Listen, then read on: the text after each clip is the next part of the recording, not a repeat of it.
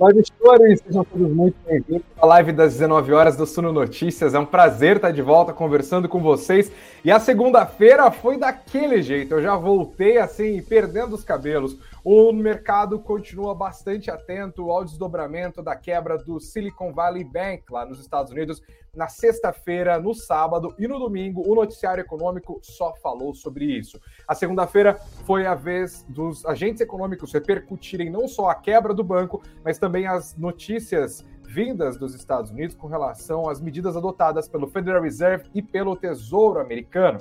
O dia também foi de repercussão nos juros futuros, com o mercado acreditando em moderação lá nos Estados Unidos e já precificando uma queda de juros nos próximos meses aqui no Brasil. Quem se deu muito bem com isso foi o setor de varejo. Magazine Luiza e Via dispararam hoje, mas o temor de uma recessão acabou afetando os preços dos ativos ligados a commodities. No final das contas, o Ibovespa terminou em ligeira queda. A gente já vai abrir a nossa conversa de hoje falando sobre a queda do SVB, sobre as medidas tomadas lá nos Estados Unidos, sobre os impactos disso para os preços dos ativos aqui no Brasil e também lá fora tudo para você ficar com tudo na sua cachola ali, fazer os investimentos da melhor maneira possível. Eu peço, claro, pelo seu like. Se você não se inscreveu no nosso canal, por favor, faça isso e deixe a sua mensagem aqui. Quero saber se está feliz com a minha volta, se estão tristes também. Pode chorar à vontade. Voltei, a Bia não conseguiu puxar o tapete, pelo menos por enquanto. A gente está, inclusive, chiquérrimos de vinheta nova. E a gente começa o nosso noticiário logo depois da estreia da nossa nova vinheta em 15 segundos.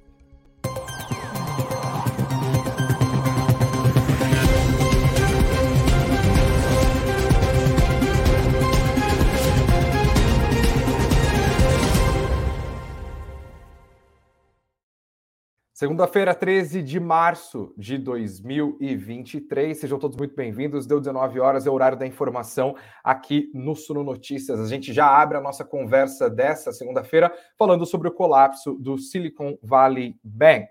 É, no nosso site, no suno.com.br barra notícias, vocês, claro, encontram todas as notícias necessárias para ficar bem por dentro de tudo, mas aqui na nossa live das 19 horas tem aquele saborzinho especial. O Silicon Valley Bank foi fundado em 1983 e quebrou na sexta-feira, quando houve intervenção dos reguladores americanos. As autoridades temiam que a quebra do banco, que tinha 209 bilhões de dólares em ativos, acabasse gerando uma crise global, como a vista lá em 2008. Aliás, investidores, a crise de 2008 tem a sua digital na crise que levou à quebra do Silicon Valley nesse momento. Calma, eu explico. Foi ali, em 2008, no estouro da bolha do subprime, que os bancos centrais e governos do mundo inteiro decidiram injetar quantidades inéditas de dinheiro nos mercados, reduzindo muito as taxas básicas de juros, com algumas indo a zero, outras indo para patamares inéditos e negativos. A ideia naquele momento era justamente estimular a economia, injetando dinheiro barato para sustentar a demanda e impedir uma recessão destruidora como que a gente viu em 2008, como a que o mundo viveu lá em 1929. O cenário ajudou as empresas de tecnologia que tinham alto potencial de crescimento e o Silicon Valley Bank desempenhou um papel bastante importante nos últimos anos no financiamento do setor. O Silicon Valley Bank acabou crescendo junto com essas empresas e se tornou o 16º maior banco dos Estados Unidos. A Covid-19, a crise deflagrada pela doença, acabou fazendo com que os bancos centrais e governos repetissem o receituário lá de 2000, 2008 juros lá embaixo, estímulo ao consumo. Mas o efeito colateral foi bem conhecido, até porque houve uma inédita desorganização das cadeias produtivas globais no ápice do processo do capitalismo nos últimos anos. O resultado foi uma inflação que obrigou os bancos centrais a escalarem os juros básicos nos últimos meses, com destaque para o Federal Reserve. Juros altos, investidores cautelosos, custos subindo, renda fixa mais atrativa. As empresas de tecnologia passaram, portanto, a demitir, também de maneira inédita, a torneira secou e as empresas passaram a sacar os seus recursos. Grande parte, parte desses recursos estava justamente no SVB, no Silicon Valley Bank, que acabou precisando se desfazer de títulos de longo prazo, que tem menor liquidez e preços caindo num cenário de juros mais altos. Na quarta-feira, o Silicon Valley Bank informou que havia vendido títulos com prejuízo e que, para se capitalizar, ia precisar fazer uma emissão de 2 bilhões 250 milhões de dólares em novas ações. O mercado torceu o nariz, as consultorias recomendaram saques e vendas de ações e na sexta-feira, depois de um derretimento do valor dos papéis do banco, os reguladores da Califórnia fecharam e liquidaram o banco. Esse é o cenário da sexta-feira. Agora a gente vai entender um pouco mais o que aconteceu nas últimas horas e também as respostas do mercado financeiro aqui e lá fora. Já trago para nossa conversa, forma o nosso painel, nossa Situation Room aqui na live das 19 horas com o Igor Barimboim, ele que é economista e sócio-diretor da Rich Capital, professor de Economia Política e Finanças da Escola de Economia da Fundação Getúlio Vargas. Boa noite, Igor. Tudo bem com você? Boa noite, Greg. Prazer em estar aqui com você mais uma vez. Gustavo Sung também nos auxilia aqui, ele que é economista-chefe do Grupo Suno, responsável pelas análises de macroeconomia da Suno Research. Gustavo, bem-vindo de, de volta aqui às nossas lives às 19 horas. Boa noite para você. Boa noite, Greg. Boa noite, Igor. Um prazer e pelo convite. Obrigado pelo convite. Gustavo, faça as honras da casa, então, né? Eu acabei de dar um cenário geral do que aconteceu com o Silicon Valley Bank e no domingo o mercado estava atento aos desdobramentos que viriam disso, qual seria a resposta dada pelo Federal Reserve e pelo Tesouro Nacional. Queria que você explicasse para a gente qual foi a resposta dada pelo Banco Central americano é, e qual que é a sua análise sobre essa estratégia adotada pelo Federal Reserve. Bom, acho que a primeira coisa para os nossos investidores e quem está nos assistindo, acho que é um momento de calma. Uh, não é, não vejo como um momento aí de apuros ou por enquanto risco sistêmico, dado uh, foi agora que aconteceu esse evento. A gente precisa entender os desdobramentos disso. Então, e o primeiro momento que a gente viu, como você bem trouxe no domingo, é que o Fed ali com, com o governo americano sentaram para discutir os problemas que poderiam haver e a medida que eles tomaram foi basicamente aí garantir que os credores, as pessoas que tinham dinheiro lá na conta no SVB, eh, não tivessem risco aí de não ter esse dinheiro de volta, ou seja, garantiram os seus depósitos. Isso, no fundo, ela está garantindo a liquidez do, do mercado e garantindo aí que esse risco não se espalhe para demais outros bancos, porque o pior problema ali é uma corrida ao saque, né? Então, se as pessoas ficam desesperadas, todo mundo vai querer ao banco sacar e isso vai gerar, no fundo, um ruído e pior, uma crise muito maior do que uh, seria uh, dado esse problema. Então, acho que o Fed acertou, o governo americano acertou em garantir esses depósitos. Uh, o problema é que, no fundo, ele e na verdade ele não tem essa praxe de fazer isso, então no fundo essa exceção pode virar regra no futuro, dado que se inicialmente, olha, a gente garantiu a liquidez de agora, não necessariamente vai garantir no futuro, mas dado que ele criou uma exceção para isso, isso pode virar uma regra.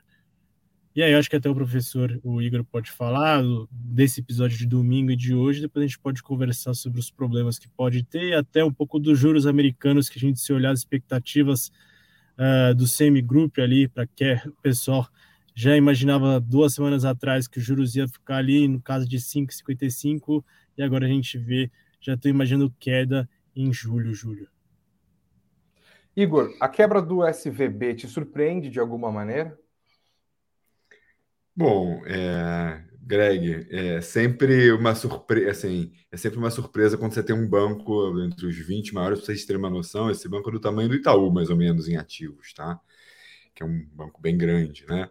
Ah, um, um, um, treco desse tamanho, ele quebra, ele, ele surpreende. Deixa eu contar um pouco, assim, como eu, tô, eu vejo, assim, as principais questões, assim, para vocês. Primeiro, essa é a primeira corrida bancária que a gente vive numa, numa época de re, redes sociais né, e digital banking.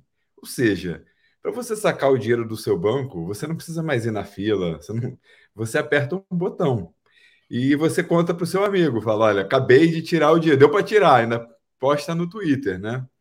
Então, eu nunca vi uma corrida bancária nessa velocidade. Foi um negócio assim assustador. Assim, a gente começou a ouvir na quinta, na sexta teve intervenção. Assim, foi um negócio, juro, eu, eu, eu, eu já vivi outras crises bancárias, eu, eu nunca vi uh, nessa velocidade. E, então, acho que esse é um primeiro ponto que eu acho que a gente tem que ficar uh, atento, é que não dá, os, os reguladores têm que estar real time, e eles mostraram uma reação importante. Uh, porque qualquer demora né, em, em, reagir tem consequências muito importantes. Agora, eu acho que assim, o, o, o caso do SVB, né, do Silicon Valley Bank, ele é um caso isolado, porque uh, você e, e do, do, Signature Bank também é outro caso também isolado. Um era o banco das startups e o outro era o banco das criptomoedas. E esses dois setores, de fato, eles eram setores, são os setores que se beneficiaram mais do juro baixo no mundo, desse juro, como você falou, Greg, que, que depois da crise, uh, da grande cri, eh, crise mundial lá de Great Financial Crisis, que eles chamam nos Estados Unidos, de 2008, o juro ficou para perto de zero, e isso gerou várias bolhas aí, em especial ah, nesses dois é, ambientes aí de, startups e cripto. Então, o que aconteceu no Silicon Valley Bank? Basicamente, todas as empresas de tecnologia elas levantavam dinheiro com os venture capitalists e o cara falava: olha, eu vou botar o dinheiro aqui no Silicon Valley Bank e você vai gastando. E cada vez tinham novas empresas que iam botando dinheiro lá e tal. Esse, essa bicicleta quebrou. Por quê? As empresas não conseguiam mais levantar dinheiro. Então, daqui para frente, os depósitos estavam em runoff. O Silicon Valley Bank entendeu que, olha, vai acabar os depósitos, porque esses caras não conseguem levantar dinheiro. Então, ele foi tomar providências. Então, isso é um caso isolado. Mas o que, que acontece? O, o, quando ele fez isso, ele chamou atenção para um problema sistêmico do setor bancário americano. Eu vou explicar para vocês qual é o problema sistêmico. Ah, quando ah, também uma outra consequência aí da, da crise de 2008 o, o, a Basileia 2,5 tá, decidiu que tem um indicador que você tem que ter um dinheiro em títulos de curto prazo tá, uh, para garantir o fluxo de saída de depósitos. Então, e, e esse, e esse então o que, que os bancos fizeram? Eles pegaram e falaram assim, bom, tem aqui um, um bando de depósito, eu vou pegar e vou comprar esses títulos uh, de curto prazo de, de, de liquidez imediata, eles nem são de curto prazo, para ser treasury longa, e que é bom que paga um pouquinho mais, e vou botar no meu balanço. Só que se você compra um título de 10 anos que rende 1% ao ano, né? Ah, quando a taxa de juros muda e de repente esses títulos passam a, a, a render 4% ao ano, o preço caiu mais de 20%. Então, o ativo desses bancos, não só desses bancos, mas de do sistema bancário americano despencaram de preço. Né? Só que, eh, por um artifício contábil, que a gente chama de disponível para venda, em vez de classificar ele como marcado mercado, você classifica como disponível para venda. Ah, esse, essa queda do, do, valor desses títulos não entra no resultado dos bancos, então o lucro dos bancos não cai. O que, que cai? O patrimônio dos bancos. Bom, aí você fala, bom, então não tem problema. Não, aí tem o problema, porque os bancos, eles podem alavancar, ou seja, eles podem dar empréstimo proporcionalmente a quanto que eles têm de capital, ou seja, quanto que eles têm de equity, quanto que eles, né?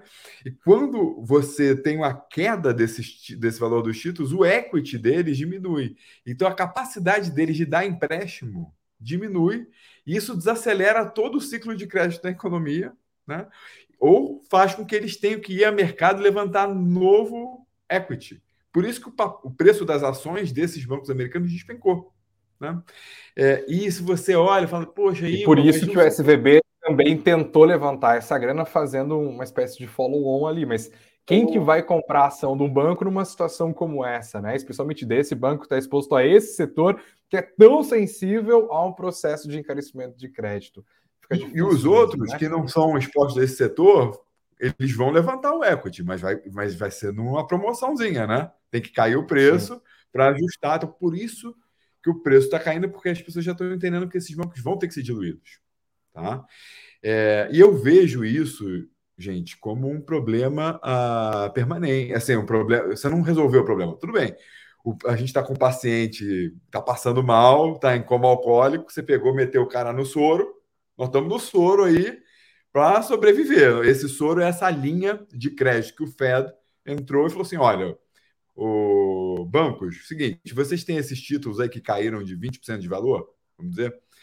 Ótimo. Vocês me dão esses títulos, eu vou, eu vou dar, eu empresto para vocês com base no par, ou seja, no valor mais ou menos que vocês pagaram, tá? Então eu não vou prejudicar vocês. Beleza. Então você resolveu o problema de liquidez do banco.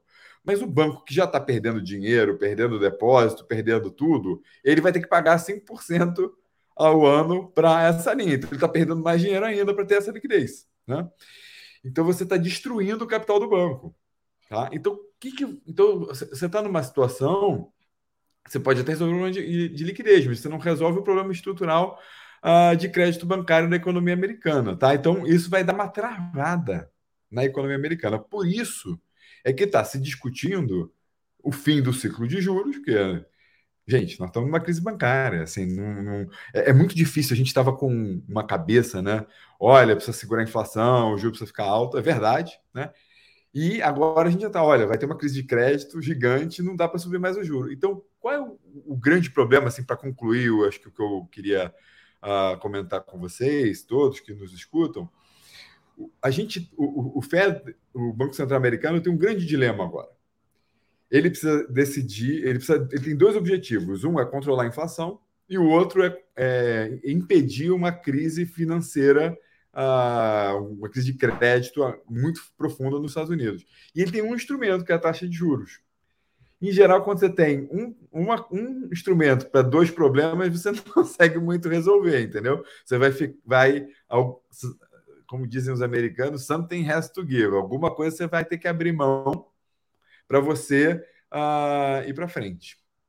Então a gente ou deve ter um pouco mais de inflação mais alta, ou a gente vai uh, ter é, um pouco de é, crise, é, crise de crédito. Então, em geral, como no fim, né, todo mundo, toda a agência, né, o Fed é uma agência do, do governo americano, né? Ou seja, então é um agente de um político, ao final tem uma influência política. Então acaba que ele acaba pendendo para uma a inflação vai ter que ficar mais alta em um pouco mais de tempo.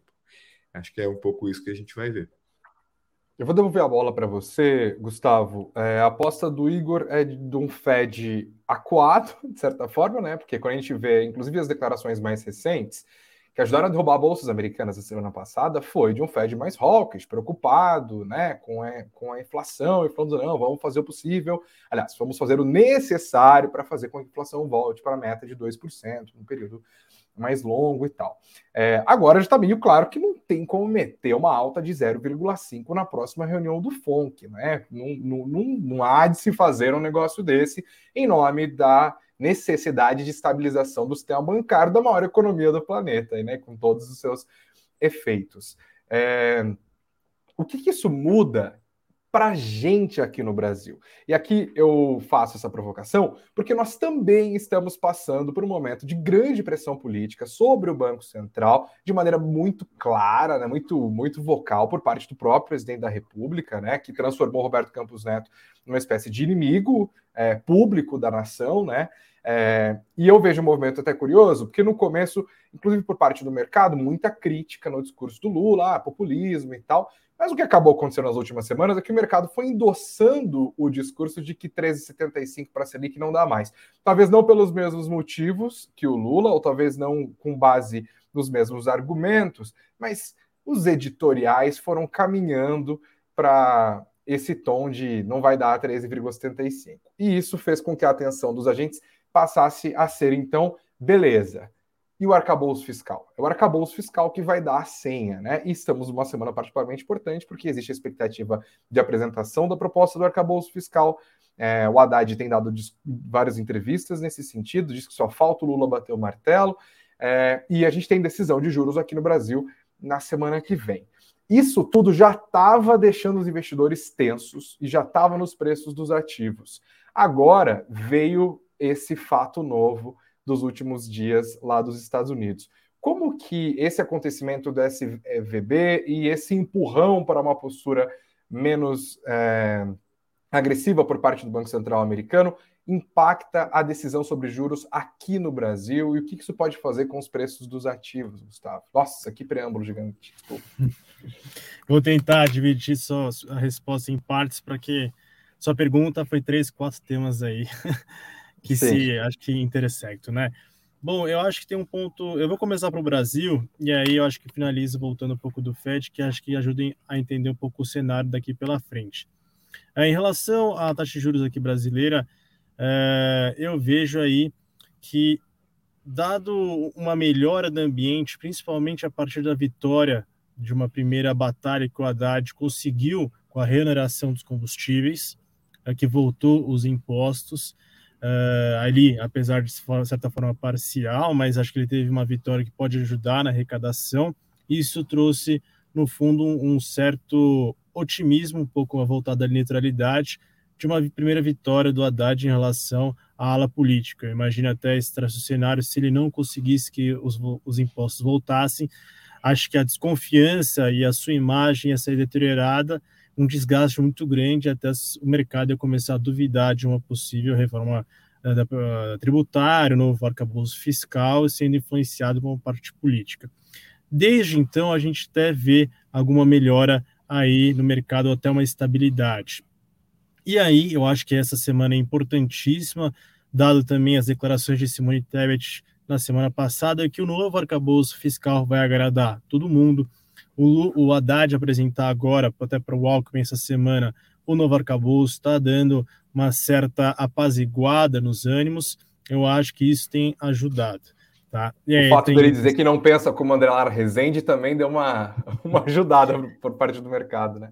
E eu acho que ele tem se mostrado um pouco com sincronismo com o Roberto Campos de, de bater no martelo que precisa ali um certo sincronismo novamente entre a política monetária e a política fiscal.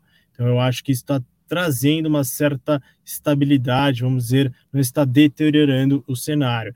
E isso aí tem ajudado a gente ancorar um pouquinho as, as expectativas, apesar de se a gente olhar o Focus hoje de 2026, a inflação subiu um pouquinho, mas eu vejo, olhando para o cenário Focus, que o mercado para 24, 25 até está estável, esperando para entender como que vai ser esse desenho e a gente pode caminhar para o cenário otimista ou pessimista, a depender.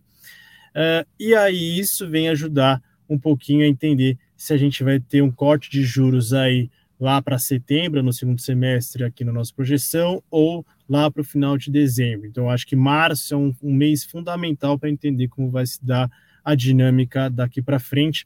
Se a gente olhar a inflação, ela já não está naqueles patamares que a gente viu de 11%, Uh, por cento, a gente está com 5,6, se eu não me engano. Ainda há desafios, por isso que eu não vejo no curto prazo o Banco Central aqui fazer qualquer tipo de movimentos, pegar a inflação de serviços, o índice de difusão e até os núcleos, eles estão ainda, mere merecem, no fundo, uma atenção especial.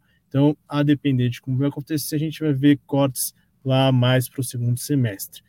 Entendido agora um pouco, eu acho que esse cenário brasileiro, eu passo agora para o cenário internacional para ver se isso afeta um pouco o nosso cenário. E meu ponto é o seguinte: é, se o Fed manter ou, ou, terminar o ciclo mais rapidamente, até ver cortes nos juros, por um momento a gente olha para um lado positivo, isso pode facilitar com que a gente caia juros aqui também. No fundo, isso tira um pouco a pressão do nosso lado. Só que eu olho por um segundo fator que pode ser negativo, se chegar o momento de o Fed alterar o seu plano de voo, de finalizar os ciclos mais rápidos e entender que, dado uma possível crise de crédito, como o Igor falou muito bem, isso acontecer, eu acho que o risco talvez aumente.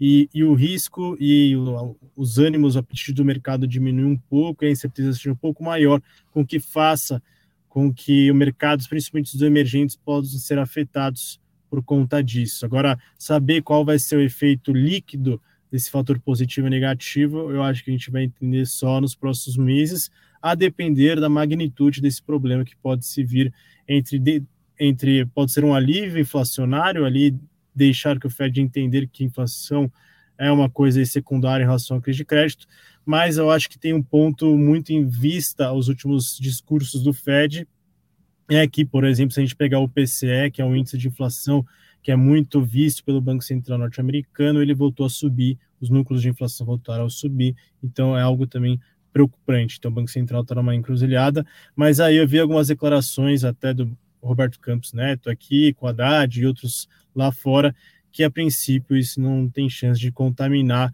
de virar uma crise sistêmica maior, isso é uma coisa mais pontual, mas de novo, acho que a gente tem que depender da evolução do cenário daqui para frente. Excelente. Eu vou voltar a bola para você, Igor, e aí a gente caminha para o fim dessa nossa conversa. Eu queria saber, você que está dentro de uma gestora, né? É, como estão sendo as conversas para decidir o que fazer em termos de alocação de capital nesse momento? A gente falou de inseguranças fiscais, a gente falou de inseguranças em relação à condução de política monetária, de pressão política sobre o Banco Central brasileiro, agora de estabilidade do sistema bancário americano, dos próximos passos de política monetária dos Estados Unidos. Os próprios indicadores macroeconômicos de atividade é, não parecem estar cantando em uníssono nos últimos meses. A gente tem indicadores que mostram força do mercado de trabalho americano, depois a gente vê o indicador que mostra algum respiro nos dados, especialmente de inflação. Enfim, como que hoje à luz de tudo isso que a gente viu aqui é, nessa nossa conversa rápida na live, como que vocês estão tomando as decisões de girar portfólio eventualmente dentro da Rich Capital? É momento de caçar oportunidades? É momento de esperar? É momento de panicar e sair vendendo ativo? Como vocês estão lidando com isso? Veja, Greg, eu acho que é uma excelente pergunta, né? A gente está num cenário muito desafiador, assim, é, globalmente. É um, um, cenário claro de fim de ciclo, né? Ou seja, a gente teve um Covid, um, foi um super ciclo, aí teve um estímulo monetário gigante, um dos ciclos mais rápidos que a gente viveu, né? Um estímulo monetário gigante, no final de meio de 20 para frente. 2021 também continuou o estímulo. De repente, quando a gente viu, tinha imprimido dinheiro demais, a vacina ficou boa e voltou tudo e estava faltando né, o preço de oferta. Então, e aí a gente subiu o juro, saiu correndo atrás do rabo, subimos o juro, né? E a inflação não cai, né? Então, esse é o problema, a inflação não cai. Então, até a inflação cair, fica difícil da gente achar que o juro pode cair, né? Então, uhum. e em geral, essas coisas elas são assim, ela não cai, não cai, não cai, de repente pimba, já foi, né? Você tem um, ela a, a inflação quando ela cai, ela cai de um desfiladeiro, né? ela as pessoas de repente, ela quando sobe, ela sobe é, muito íngreme, e quando ela cai, ela também é, ela, ela, ela, ela sobe assim, no exponencial, mas ela, ela vai indo, e quando ela cai, de repente, o cara, a pessoa fala, não, não adianta mais repassar o preço, porque eu não, não tenho, as pessoas não vão comprar, eu vou perder dinheiro fazendo isso. Então, elas entendem uhum. isso, você precisa um tempo. Então, sempre essa, essa, essa defasagem da política monetária ela é um grande desafio, né? Porque né, o discurso do Fed, que agora se envelheceu muito mal, né? Quarta-feira passada o cara foi lá no Congresso é. dizer, olha, eu vou ter que fazer 50 pontos. E com uma crise bancária no meio do caminho, ou seja, ele não estava sabendo que estava com a bomba que, que ele estava andando em cima, né? Então, é, é, esse que é o, é o, é o problema. Assim, eu sempre digo que política monetária é que nem caipirinha. Você toma uma, não sente nada, toma duas, não sente nada. Aí, depois, quando você tomou a quinta, quando você vê, você caiu. Né? Então a gente está chegando no perto do momento que a gente vai que a economia vai cair e aí você vira o ciclo. Então não dá para ficar fora das coisas que estão muito baratas. E, e também tem uma, uma, defasa, uma diferença de preço muito grande né? entre o Brasil e os Estados Unidos. Né? O Brasil está barato. está muito barato na sua concepção. O Brasil está muito barato. O Brasil, as ações brasileiras estão muito baratas. Né? Mesmo com o fechamento da curva de DI, difícil. Você, você vai tomar o DI a 13? Você vai tomar o DI, ou seja, é um, você está contratando o alto default. Por mais que o governo fale barbaridades, o Arthur Lira já disse: olha, barbaridades econômicas, já entendo do ponto de vista político, super meritórias, precisa gastar, precisa atender as pessoas, está tudo certo. Mas né, isso do ponto de vista econômico, você precisa fechar a conta. E o Arthur Lira falou: olha, não vamos ter retrocesso, ao, a, a, o Congresso não vai compactuar com isso. Então, isso é, isso é, muito positivo, né? Que a institucionalidade do Brasil, eu vejo a Folha de São Paulo, com um jornal sempre que falava que o juro está alto, muito alinhado uh, muitas vezes com a Fiesp. Né? Agora falou: olha, que, que antigamente, né, me lembro sempre. Uh, os presidentes da Fiesp tradicionalmente diziam: não, o juro está muito alto, ele precisa cair e aí a, a, Folha ecoava isso sempre, né? O Estadão também, mas assim, a Folha em particular. Veio com o editorial domingo dizendo: olha, é, graças a Deus o Banco Central é independente e a gente está imune à influência política. É uma mudança institucional no Brasil muito positiva. Então a gente fica só sempre criticando o Brasil. Eu acho que a gente fez vários avanços assim do ponto de vista de instituições econômicas nos últimos anos. O Congresso amadureceu muito.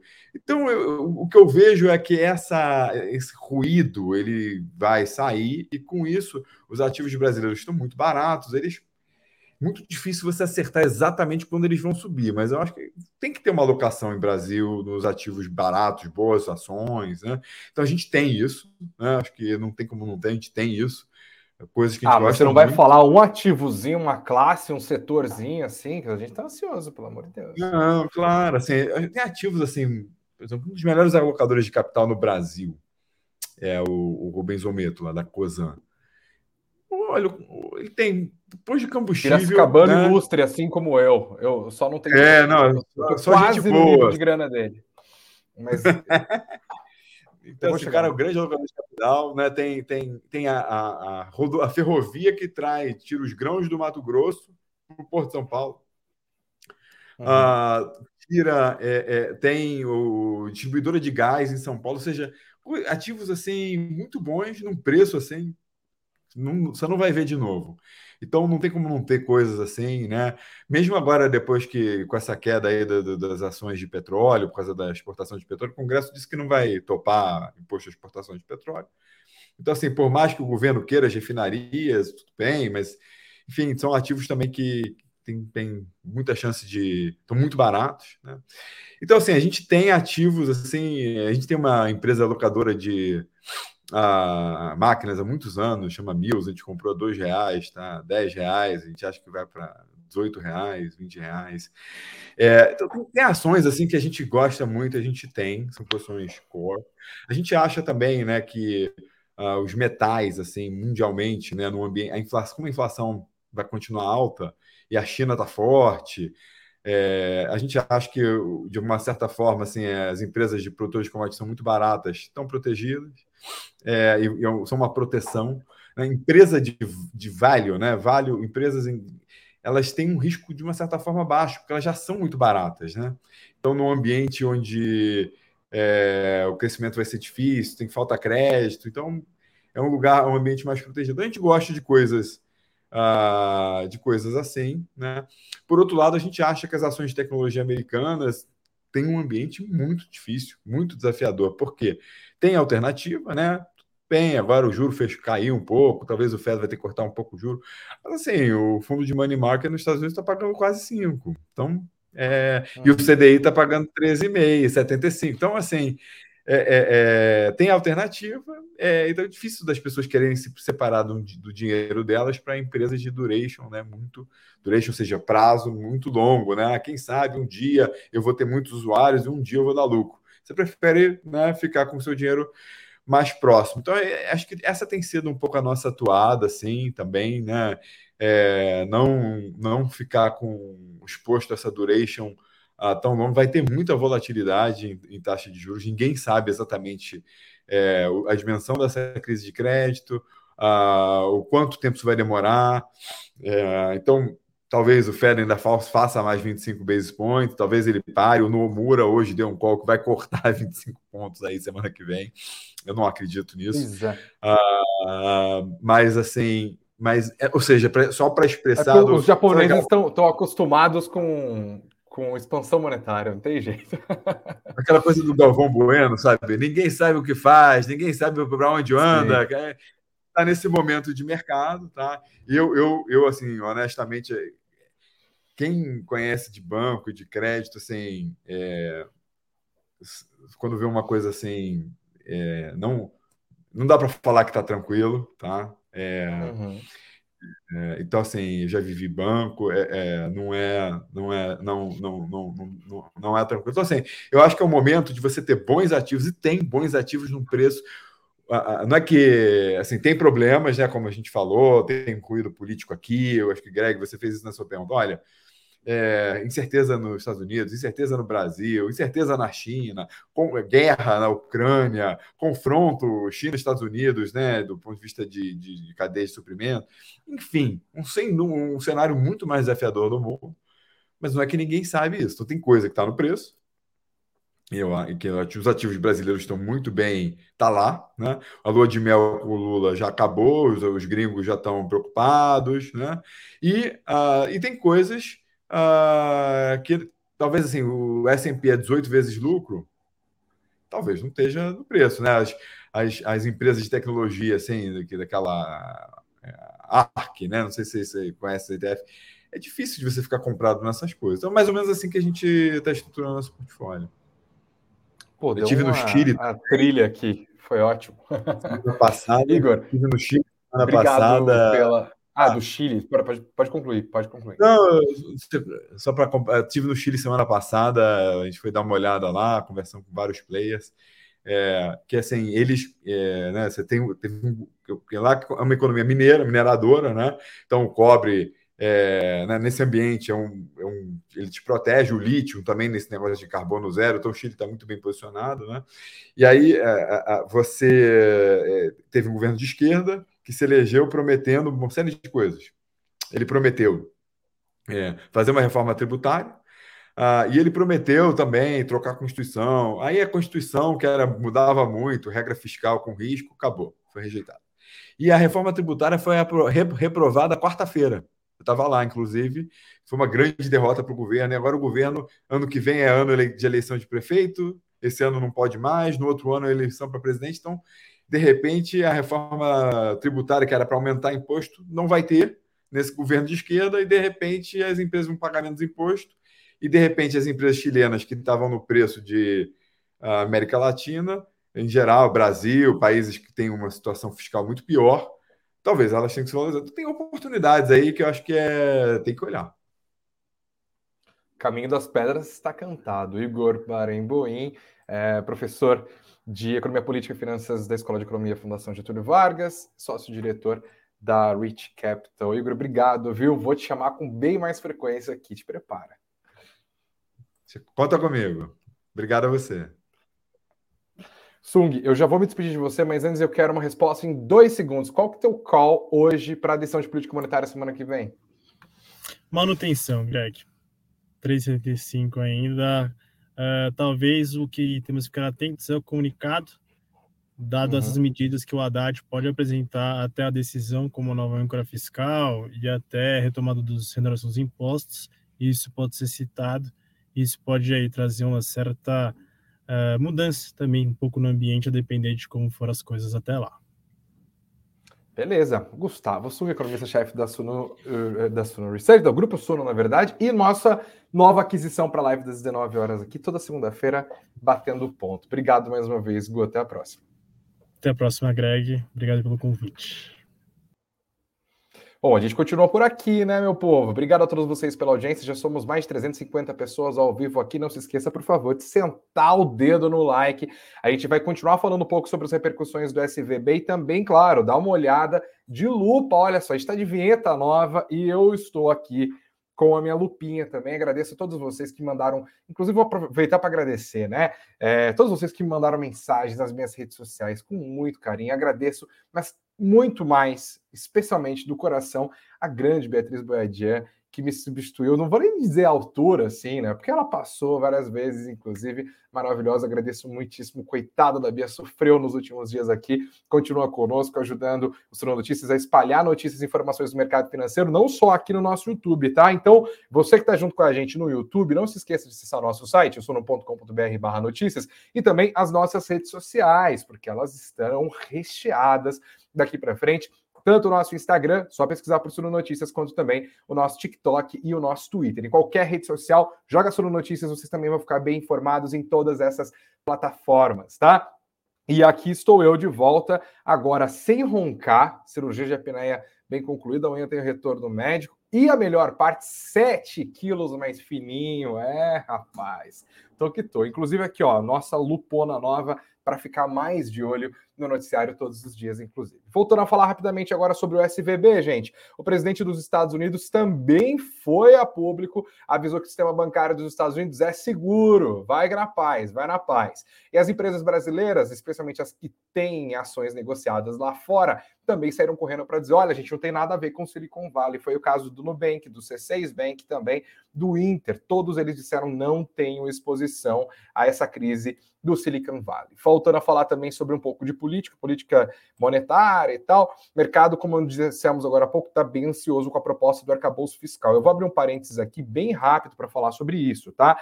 O teto de gastos morreu. Portanto, na sexta-feira, o ministro da Fazenda, Fernando Haddad, deu uma entrevista muito interessante para a CNN. Não estou nem falando interessante no sentido do que eu gostei do que ele falou, embora tenha gostado em grande parte, mas porque ele foi bem apertado. Difícil você sobreviver a William Vac ali. O cara aperta o Haddad ele, e o Haddad teve que responder, deu dicas importantes sobre qual vai ser a nova proposta fiscal. Isso é super importante para o mercado. Se o mercado gostar da nova proposta, abre-se um espaço para queda dos juros, abre-se um espaço para valorização dos ativos de renda variável, e você, investidor, você, investidora, fique de olho nisso. A gente vai, obviamente, cobrir, explicar tudo exaustivamente aqui no Salão Notícias para vocês ficarem sempre é, bem informados. Ele falou que ia apresentar para o vice-presidente Geraldo Alckmin, que também é ministro da Indústria e Comércio, e que depois ia submeter a proposta do arcabouço fiscal ao presidente Luiz Inácio Lula da Silva. A aposta é que o novo arcabouço seja apresentado na terça-feira, ou talvez um pouco antes, porque terça-feira é justamente o primeiro dia da reunião do Comitê de Política Monetária. O Haddad também deu novas entrevistas hoje e falou que o Brasil tem o espaço que o mundo não tem para o que cortar juros, porque o nosso processo de alta de juros aconteceu antes. A gente fala agora, gente, sobre o Ibovespa. Vira a página. Ibovespa hoje, no meio deste noticiário como um todo, ficou difícil, né, gente? O que vocês acham que aconteceu? Foi para baixo, 0,48% de queda o Ibovespa hoje no 3 mil pontos. É, a maior parte dos papéis. Aliás, não sei se foi a maior parte, vou colocar na tela aqui bem grandão o mapa dos ativos para a gente conseguir enxergar. Vou colocar grandão na tela. Vocês estão vendo esse quadradão maior aqui para quem está junto com a gente pelo vídeo do YouTube ou mesmo no Spotify, que agora também tem vídeo lá. Você está vendo, né? A Vale acabou subindo, dos grandes papéis foi o papel que mais avançou. Agora, o sistema bancário contaminado pela crise do SVB foi para baixo. As ações da Petrobras caíram com medo de que a crise do SBB se torne uma, uma recessão, uma desaceleração global. Os preços do petróleo foram para baixo e as ações da Petrobras, da PetroRio, acabaram indo para baixo juntamente. Mas a gente vê o Ibovespa ali um, um tanto dividido no noticiário desta terça-feira. Sabe quem se deu bem? Mas quem se deu benzão aqui? Olha o que aconteceu com ele, com o varejo brasileiro. As ações do Magazine Luiza e da Via, meu amigo, minha amiga, dispararam dispararam. Daqui, Magalu, alta de 9,41% hoje, R$ 3,72.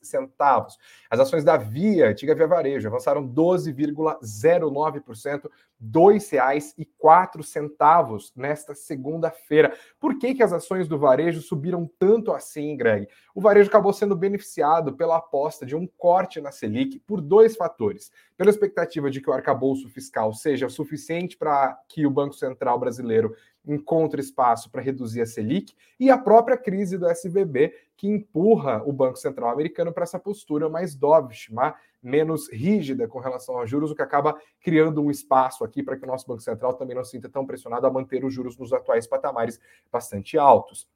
A combinação desses dois fatores empurrou lá para baixo os juros futuros. A curva desabou, e isso ajuda muito as empresas que estão muito sensíveis ao nível de atividade e, claro, sofrem muito no cenário de juros mais altos, como é o caso do setor de varejo, que ainda acumula perdas muito grandes. Então, tem essa história de que há espaço para recuperação. Quando a gente vê as ações da Via, por exemplo, ah, uma alta de 12% hoje, que beleza, mas olha o último mês, 5% de queda. Olha os últimos seis meses, 37% de queda. Olha desde o começo de. Aliás, e agora olha para o último ano, 35,44%. Magazine Luiza não é muito diferente, não. As ações do Magalu acumularam queda de 30% nos últimos 12 meses. Então, tem espaço para recuperação inclusive. Tá bom? Gente, é isso. Vamos caminhando para o fim da nossa conversa aqui. Ela até se estendeu muito, mas aqui eu não tá aguentando de saudade de todos vocês. Lucas, pode subir agora a nossa vinheta. Aí.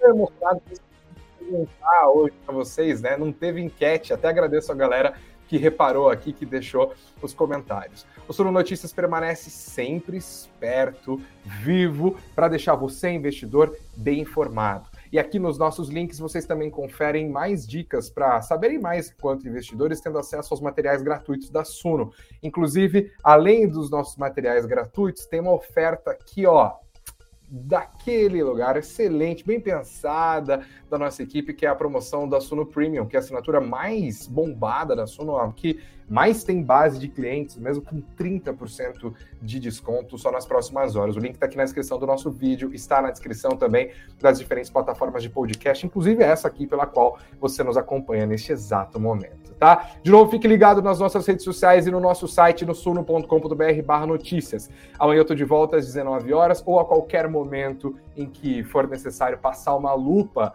no noticiário e nas nossas redes sociais. Vocês também têm todos os contextos de tudo que está acontecendo. Saudade de vocês, gente. É bom estar de volta. Não se esqueça de sentar dando like, de se inscrever no nosso canal e ficar sempre bem informado aqui juntinho conosco. Ai, que saudade que eu tava.